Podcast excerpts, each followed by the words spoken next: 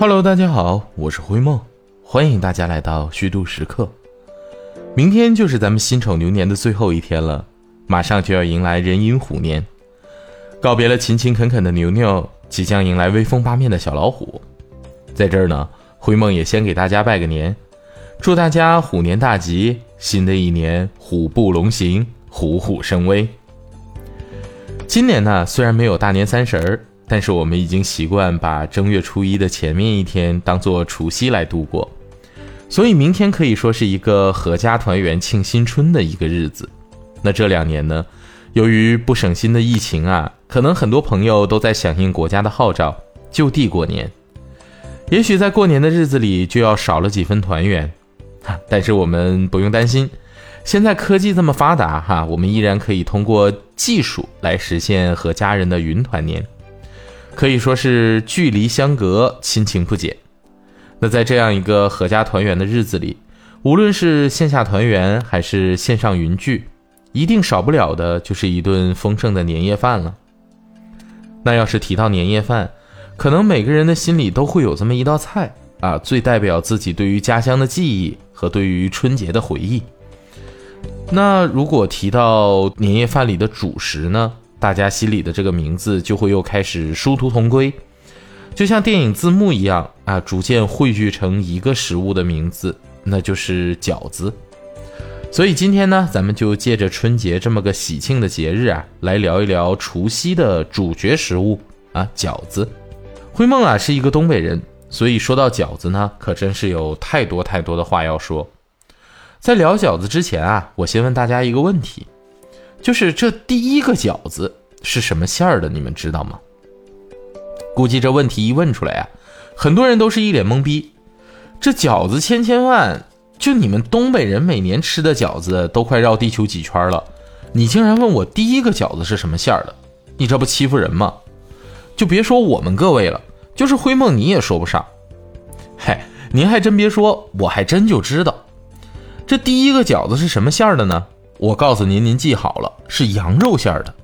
您还真别不信，说凭啥你说是羊肉馅儿的，就是羊肉馅儿的？让我拿出证据来。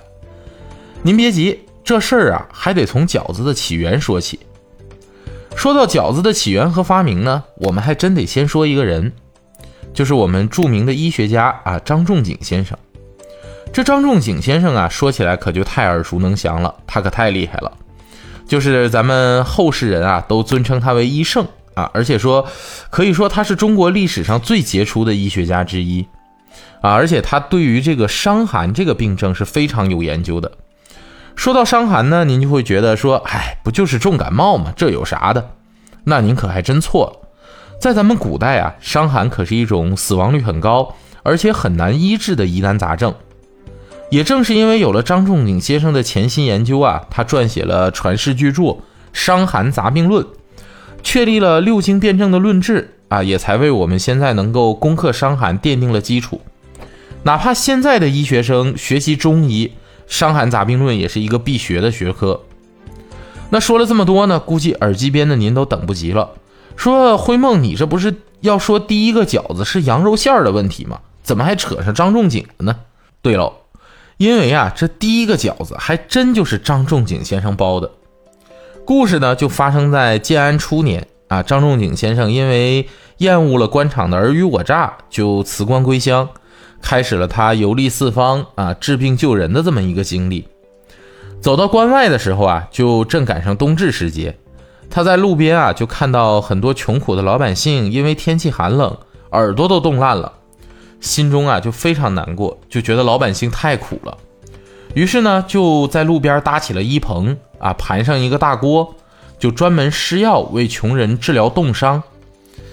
张仲景先生呢就把羊肉、辣椒和驱寒的药材啊放在锅里，熬到火候时呢就把羊肉和药材捞出来切碎，再用面皮儿包成耳朵的样子下锅煮熟，并取名为啊驱寒焦耳汤。这路边的这些难民们呢，吃了这个焦耳汤之后啊，就觉得浑身温暖，两耳发热，冻烂了的耳朵呢，也都慢慢好起来了。大家对于张先生啊，那是感恩戴德。所以后来每到冬天呢，人们为了防止冻伤，同时也为了纪念张仲景先生，就模仿着焦耳的做法做起了食品。那民间做的吃的呀，肯定就没有张仲景先生起名字那么讲究了。那开始呢叫御寒焦耳汤，后来简便些就叫焦耳，再后来啊叫白了就叫角耳。那再演变了一段时间呢，就变成饺子了。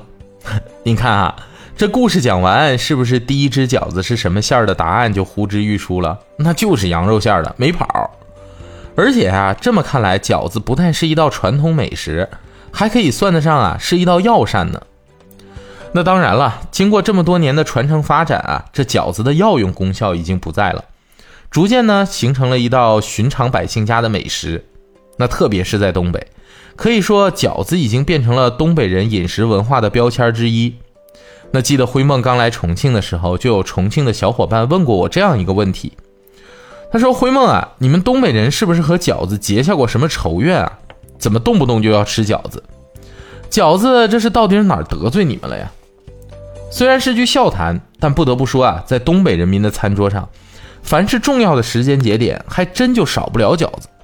这不单单是春节啊，咱们往后数，初五要吃饺子，清明要吃饺子，暑伏要吃饺子，立秋贴秋膘要吃饺子，冬至要吃饺子，就感觉这一年四季啊，总是离不开饺子。那甚至最近几年呢？为了凸显东北人民对饺子的热爱，网友们甚至为东北人民啊把洋节也编成了吃饺子的顺口溜，比如什么圣诞不端饺子碗，生下耶稣没人管；万圣不把饺子包，掉进油锅没人捞；复活节不把饺子下，来年被钉十字架；情人节吃饺子，来年生个大胖小子。就这一大趟顺口溜，就问你服不服？这北方人，特别是东北人吃饺子的习俗来源，已经不知道从何处说起来了。但会梦想啊，无外乎是两个原因。第一个原因呢，是因为本来啊，这是北方就盛产小麦，也就是咱们吃的白面。那优质的面粉，自然就造就了各种各样面食的吃法。那自然而然呢，饺子皮的原材料就有了。这第二个原因呢，我觉得还是因为以前呢比较穷，它不像现在这样肉随便吃。还要挑品质好的吃，那时候能吃到一块肉啊，那就是开荤了。肉纯属就是解馋用的，而且那时候家里人口也多，整一块肉啊都不够大家一人一筷子的。那怎么办呢？剁成馅儿啊，多加菜，加点油，包成饺子。每个饺子里都有肉味儿，每个人都能吃到，哎，又好吃又解馋。但是啊，您要听上面灰梦讲的，好像饺子成了一种穷吃食。而且做法还非常简单方便，那您可就错了。您要是想吃上一顿好吃的饺子啊，可费劲儿着呢。咱们就按步骤给您说道说道哈。这饺子要好吃呢，最要紧的就是这个馅儿得香。那这馅儿的种类说起来可就多了，有纯肉的啊，比如纯猪肉的、纯牛肉的，也有肉菜搭配的，像白菜猪肉、牛肉大葱、羊肉胡萝卜，还有各种素的，也有三鲜的。啊，像韭菜虾仁鸡蛋这些，还有一些很奇怪的馅儿，比如什么豆腐馅儿啊、西瓜皮馅儿啊等等等等。但不管怎么说吧，这馅儿要想好吃啊，最重要的就是掌握这个馅儿和水的比例。那我说到这儿呢，您可能又要说了，灰梦你又瞎说，这调馅儿又不是和面，你咋还加水呢？那你这也太不实惠了，馅儿里还加水，就跟猪肉注水一样，这不糊弄人吗？哎，您这可就误会灰梦了。这饺子馅儿想要好吃啊，还真得有适量的水分。水分不足，馅儿就会发柴啊；水多了呢，就吃起来没香味儿，还会让馅儿啊变得很松散，不抱团儿。所以这水分的适度啊，就成了馅料成败的关键。那纯肉的馅儿呢，因为没有蔬菜那些自带的水分，本身就会有一点干，就需要我们用之前浸泡好的葱姜水啊。分多次，一点一点喂到肉里边去。加水的同时啊，还要搅拌，让水分呢快速吸收到肉馅当中去，保证肉馅的鲜嫩。那蔬菜加肉的这个馅儿呢，就不用那么轻易的去加水了，因为很多蔬菜本身啊就是自带水分，只是多少有别。就好比说白菜猪肉馅儿吧，你要一开始全放生白菜，那算彻底完。白菜那水分那个足啊，要是直接加进去，那馅儿煮熟了，一咬就全是水了。有经验的家庭掌勺人们一般做的时候，就会一半用焯过水的半熟白菜，一半用生白菜。这样呢，既保证了菜的量啊，又保证了馅儿里边水分是很充足的。而且在调馅儿的时候啊，还要用注意，要用筷子沿着一个方向啊，不断的去搅这个馅儿。这个呀，还有一个专属名词叫上劲儿。那只有上足了劲儿的馅儿呢，吃起来才抱团儿。而且还有那种 Q 弹的感觉。大概的原理啊，灰梦想应该是和手打牛肉丸差不多的。这说完了调馅儿呢，那第二步自然是和面和擀皮儿。我一直觉得呀，一个饺子要是好吃，馅儿是基础，决定了这一锅饺子味道的下限。而和面和擀皮儿啊，可以说是上层建筑了，决定的呀就是一锅饺子的上限。你面和的越好，饺子皮儿擀的越好。你饺子的口感就会越棒，啊，你饺子整个就会不断的得到升华。和面这个事儿呢，说到底啊，还是面和水的交融。但是最重要的一点就是，水是真的不能一次性加，要少量多次添加，不然呢就会出现笑话中的场景：水多了加面啊，面多了加水，最后盆都放不下了的情况。只有每次少加一点，才能精准的掌握面的软硬程度。达到最理想的状态。那和好面之后呢，就要把面盘扣在一个盆子里，啊，静置。这个过程呢，我们就把它叫做醒面，啊，就好像让揉好的面团儿有一个回笼觉的时间，然后慢慢清醒过来。说到这个呀，灰梦是真的羡慕这个面团儿，毕竟回笼觉这种宝贵的东西，可不是咱这种打工人说有就能有的。那面醒好之后呢？就进入了整个包饺子最考验技术的环节了，就是擀皮儿。小的时候啊，我就觉得擀皮儿是一件贼神奇的事儿。你说也不知道发生了什么，就那么圆圆的一个小剂子啊，在妈妈手里几下就变成了一个薄厚均匀、又圆又圆的饺子皮，感觉真的特别神奇。那等长大之后自己开始学着包饺子了，才发现想擀一个很圆的饺子皮呀，还真不容易。这一切神奇的东西啊，都要付出很大的努力。那作为左撇子的灰梦呢，在想方设法把饺子皮擀得又圆又匀称这方面啊，可是付出了相当大的努力。曾经关于饺子皮呢，还有一个很省事儿的教程啊，就是把弄好的面擀成很大的一张，然后拿碗在上面扣，扣一个呢就是一个饺子皮。虽然这个方法听起来不错啊，做出来的饺子皮呢也是规规整整的。但吃起来的口感啊，完全没有自己手擀的好。您看哈，包饺子这些前置的准备工作就已经这么多了，可见想吃一份好吃的饺子啊，还真不是那么容易。听起来包饺子要经历调馅儿啊、和面、擀皮儿这些程序，然后才能进入包的过程。但东北人从小学包饺子啊，还恰恰是反过来的，你还真就得先学会包，再学会准备。那这又是为啥呢？原因呢，就是东北人开始学包饺子的时候啊，一般年龄都比较小。那个时候呢，很多力气活啊，你还都干不了，比如揉面呐、擀皮儿啊，这些事儿都是需要耗费很大力气的。小朋友这体力啊，还真就顶不住，那只能等长大一点再学。可以说呢，一个东北人学包饺子的这个过程，全流程学下来可能要几年的时间。你看，不怪东北人民包饺子好吃。